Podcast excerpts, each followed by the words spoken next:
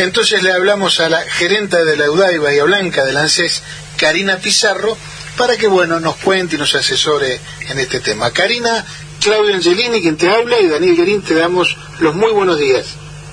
Hola, ¿cómo están? Muy buenos días a ambos y a todos los vecinos y vecinas de Bahía Blanca. Bueno, bueno, un gusto y muchas gracias por, por este rato. Bueno, queríamos que, que, nos cuentes un poco, eh, resumidamente, cómo es este régimen de jubilación anticipada, si está bien llamarlo así, antes que nada. Sí, exactamente, está bien eh, llamarlo así. Eh, este régimen es para hombres entre 60 y 64 años y mujeres entre 55 y 59 años, que tengan o cuenten con los 30 años de aportes. Eh, vos sabés que hoy en Argentina el hombre necesita 65 años y la mujer eh, necesita 60 para poder jubilarse. Con este régimen anticipado lo que va a suceder es que va a haber un gran universo de hombres y mujeres que em, están desempleados, sí, porque ese es otro requisito, tienen que estar desempleados al 30 de, junio, eh, que van a poder acceder a, al beneficio, sí, van a cobrar el 80% de su haber jubilatorio hasta que cumplan la edad requerida para la jubilación ordinaria y en ese momento van automáticamente a cobrar el 100% sin tener que hacer ningún otro trámite en el ANSES. Es decir, Karina, que la, excepción de este régimen sería simplemente la edad, no los años de aportes. Exactamente. Esos son eh, siempre para una jubilación ordinaria. En nuestro país los dos requisitos son la edad y la cantidad de años de aporte. ¿Qué es lo que ocurre? Haciendo análisis y estudiando y haciendo estadística, eh, desde el organismo eh, pudimos comprobar que son muchos los hombres que entre que en el periodo que va entre 2016 y 2019 se quedaron sin trabajo, sí hay un aproximadamente un 85% ¿sí? de hombres sobre todo que eran trabajadores del sector industrial que se quedaron sin empleo y vos sabés que una persona cuando a determinada edad se queda sin empleo es eh, muy complejo que el mercado laboral eh, se pueda reinsertar en el mercado laboral. Con lo cual es un universo muy grande de personas que quedan desprotegidas, no solamente eh, con respecto a lo, que tiene que ver con el salario, sino también con respecto a, la obra social. Por eso esta nueva política pública que bien anunció nuestra directora ejecutiva Fernanda Raberta viene a reparar algunos algunos derechos que, se habían perdido durante ese, ese lapso de tiempo que te mencionaba eh, Karina, Daniel Guerín te saluda, ¿cómo te va? ¿Cómo estás, eh, Daniel? Muy bien, muy bien. Eh, Karina, te llevo un poquito más atrás. Vos asumiste el ANSES, ni bien asumió el gobierno de Alberto. ¿Con qué te encontraste? Mira, me encontré con, con un ANSES un poco desordenado, eh, con muchas cosas para ordenar, eh, para organizar eh, a nivel de, desde lo, material y lo físico hasta con un montón de, trámites sin, sin estar realizados o sin, no sé, jubilaciones que hacía más de un año que no que estaban tramitadas y que no las podían cobrar.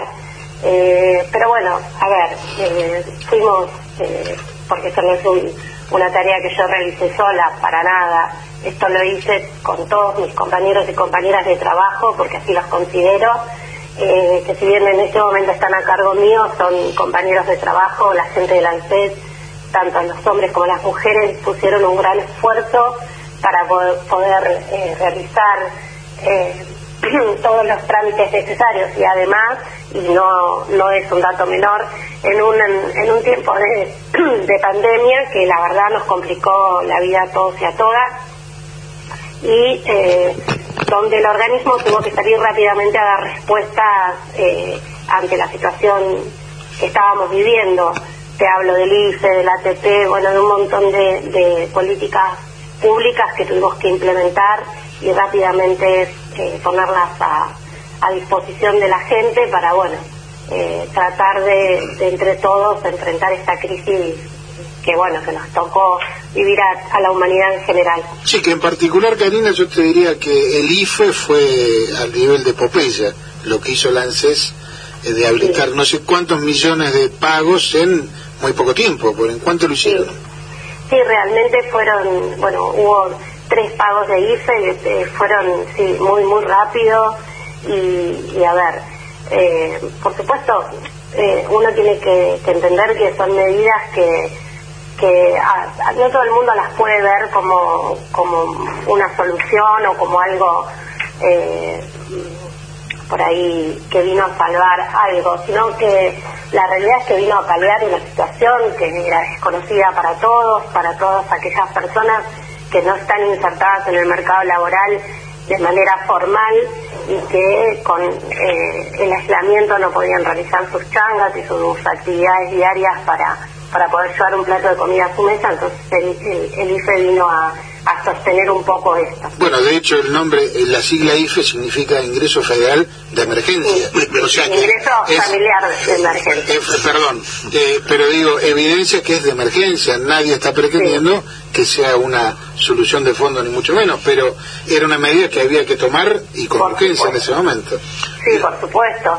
No solamente se tomó esa medida, sino que se tomaron medidas para, para ampliar y, que más eh, niños y niñas accedan a la UH. Había un gran universo de, menores que estaban eh, sin la cobertura de esta política pública que, bueno, que, sacó hace mucho tiempo nuestra actual vicepresidenta eh, durante su gobierno y su ejercicio de presidenta y que la verdad es maravillosa porque le alcanza un universo no solamente de niños y, niñas que, que pueden acceder a tener el alimento en su mesa, sino también las vacunas, la escolaridad, digo, es una medida asombrosa. Bueno, durante el, gobierno de Macri esa medida había estado restringida, eh, quienes no presentaban la libreta eh, mm, se les cortaba la asignación y habían quedado muchos chicos sin poder percibir este derecho. Eh, también por decisión de Fernanda esto se revirtió, digo, eh, se hicieron, hizo un gran trabajo para para que los chicos no, no queden sin, sin ese derecho. Por ejemplo, te hago una pregunta, ¿las pensiones por discapacidad las administran también? ¿Las pensiones por discapacidad? Sí. Sí, en realidad en las pensiones entiendo que me hablas de las pensiones no contributivas. Correcto. Eh, aquellas que Macri quitó. ahí interviene, eh, en ANSES eh, es un, un, combo. En ANSES se inscriben, luego eh, necesitan tener un certificado médico oficial, o sea que van a tener, tienen que ir a un médico para que les eh, dictamine la discapacidad, el grado de discapacidad. Y luego pasan a, una vez que tienen el certificado médico oficial, eh, pasan a la ANDIS, que es la Agencia Nacional de Discapacidad, que es la que resuelve si, eh, si le corresponde o no y finalmente se liquida. Pero finalmente los, eh, recursos son de ANSES con los que se en realidad En realidad se utiliza la base de datos de ANSES para la liquidación de, programas de terceros, o sea que lo pagan lo paga la Agencia Nacional de Discapacidad, pero a través de la base de datos de ANSES. Y digamos que en ANSES se inscriben. Karina, hubo eh, cuatro áreas que, que, a, mí me sorprendieron gratamente y me, me, impresionaron e impactaron que se desarrollaron en tan poco tiempo que son el sistema de salud, el, el sistema bancario oficial, provincia, nación eh, y, el, eh, y el ANSES, en hacer una expansión de su base de dedicación, de su base de atención, una expansión en muy poco tiempo gigantesca, más que exponencial, con el mismo personal que se contó durante los años de desguace de estos mismos cuatro este, estamentos oficiales. A vos te tocó Lancés. ¿Qué cambió para que el mismo personal hiciera lo que hizo en estos años y medio y para que hubiese ocurrido lo que ocurrió en los cuatro anteriores? Yo creo que tiene que ver, eh, es muy buena tu pregunta, pero creo que tiene que ver, y esto es una opinión personal. No puede ser eh, tiene que tiene que ver con el amor que le ponemos a, a nuestra tarea. Vos fijate que em, durante el, tiempo eh, que en, hablo específicamente de la UDAI donde donde me toca estar, no puedo generalizar, pero en la UDAI donde yo estaba, por ejemplo, eh, el gerente no, no bajaba a estar en ningún momento en contacto con la gente, el gerente anterior. Eh, yo el primer año, yo asumí en mayo eh, del año 2020, plena pandemia, y durante todo el primer, eh, los primeros meses estuve personalmente en la puerta atendiendo y recibiendo a la gente para escuchar los problemas que tenían y poder buscarle una solución. Eh, y además porque no solamente le ponemos amor, sino que le ponemos, eh, como dice Fernanda, le ponemos inteligencia, tratamos de, contactarnos con otros organismos, eh, buscarle la solución para que la gente no vaya de un lugar a otro. Digo, mantenemos reuniones con, con PAMI, con eh, migraciones, con, con región sanitaria, para cuidarnos, para, para bueno, eh, y buscamos con los hospitales, tanto con el hospital municipal, con el hospital Pena, para articular y que las personas que vienen a hacer una pensión no contributiva puedan tener rápidamente un turno y de ahí pasar al Andís. Digo, tratamos de buscarle eh, un, poquito la vuelta para que la gente no sienta que eh, no es escuchada o que va de un lado para el otro y nadie le da una respuesta. Mm, eh, nosotros tenemos eso de que somos una vidriera. ANSES, eh, mucha gente viene a ANSES porque le queda cómodo, porque pasa por la puerta y, y cree que todas las soluciones las podemos dar nosotros. A veces no es así, obviamente, no todo depende de ANSES, hay cuestiones que pertenecen a otros organismos pero eh, sí eh, todos los trabajadores y las trabajadoras, sobre todo quienes están en la parte primaria, digo, en, la orientación, eh, tienen la, no sé si la orden, sino la directiva de, de poder explicarle y darle la información a la gente mediante un recursero que armamos, para que la gente sepa dónde dirigirse. No siempre uno sabe dónde realizar un trámite y vos sabés que ANSES tiene la particularidad de que va pasando por todas las etapas de la vida de una persona, desde que nace y se le asocia un quill hasta que, bueno, lamentablemente fallece, es, así.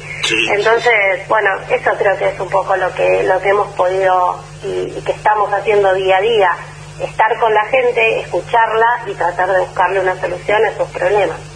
Muy bien. La última de mi parte, Karina, referido a este nuevo régimen de trabajadoras y trabajadores de casas particulares, ¿eso ya está implementándose, está en vigencia? Mm, no sé bien a qué te referís. Em, eh, a, este, a este régimen que propone el gobierno nacional de, de alguna manera subsidiar el ingreso de, la trabajadora con tal que se registre. Digamos, un régimen lo que está buscando es el registro. Exactamente, sí. Eh, en realidad todavía no tenemos, eh, no nos ha llegado ninguna normativa al respecto, así que yo en eso soy cauta, prefiero esperar que que salga la política pública y la normativa nuestra como para saber y no dar una, información que no es correcta. ¿Cómo se instrumenta? No, por supuesto. sí, lo que, lo que sí sabemos es que fue exitosa, o por lo menos en el formato que vino teniendo hasta ahora, fue exitoso, funcionó bien. Lo que ocurre que, bueno, el único incentivo era el de grabar de la base imponible de ganancias del empleador. Ahora aparentemente tiene otros otros beneficios, ¿no? Bien. Muy bien, Karina. Eh, no sé si querés eh, aprovechar y comunicarnos algo. Sí, quería además eh, decir que no me parece menos importante, hace muy poquito, digamos, antes de, que se lanzara esta política pública de la jubilación anticipada, también se lanzó otro régimen jubilatorio que tiene que ver y que involucra a las mamás, a las mujeres, que tiene que ver con reconocer aportes por tareas de cuidado de nuestros hijos. Y, la verdad es que no me parece menor porque digo también se ve el lado feminista y el lado eh, humano y de reconocer el derecho a todas las madres de la Argentina que invirtieron un montón de años cuidando a sus hijos y reconocer eso para que se puedan jubilar, la verdad que es algo que me, que me enorgullece también y que no quería dejar de decirlo. Eh, ahora en octubre ya van a salir al pago las primeras eh, jubilaciones con eh, reconocimiento de aportes por tareas de cuidado de los hijos. Ah, ah es decir, que ya se empieza a instrumentar, no no no pensaba que iba a ser tan rápido. Sí, en, agosto, nosotros eso lo empezamos en agosto, en agosto iniciamos un montón de jubilaciones y salen al pago, siempre se el mes que la inicias, a los dos meses ya las mamás van a cobrar. O sea que en octubre van a estar cobrando la primera tanda de mamás que se jubilaron con eh, esta política pública que, anunció Fernández que me parece muy muy maravillosa. Sí, muy, muy justa básicamente, ¿no? Muy justa, muy justa y bueno, nada, eh, me parece que es, eh, es lindo comunicar buenas noticias. Así que aquellas vecinas que se pudieron jubilar durante el mes de agosto, eh, bueno, que estén atentas que ya en octubre van a poder eh, cobrar su muy, Muy bien, Karina, eh, a disposición para cuando quieras dar buenas noticias. Acá estamos, este, en serio, para difundir todo lo que haya que difundir. Te agradecemos infinitamente este rato, Karina. No, por favor, muchísimas gracias a los dos y bueno, un saludo para todo, para toda la audiencia. Muchas gracias. Gracias, un fuerte abrazo, Karina.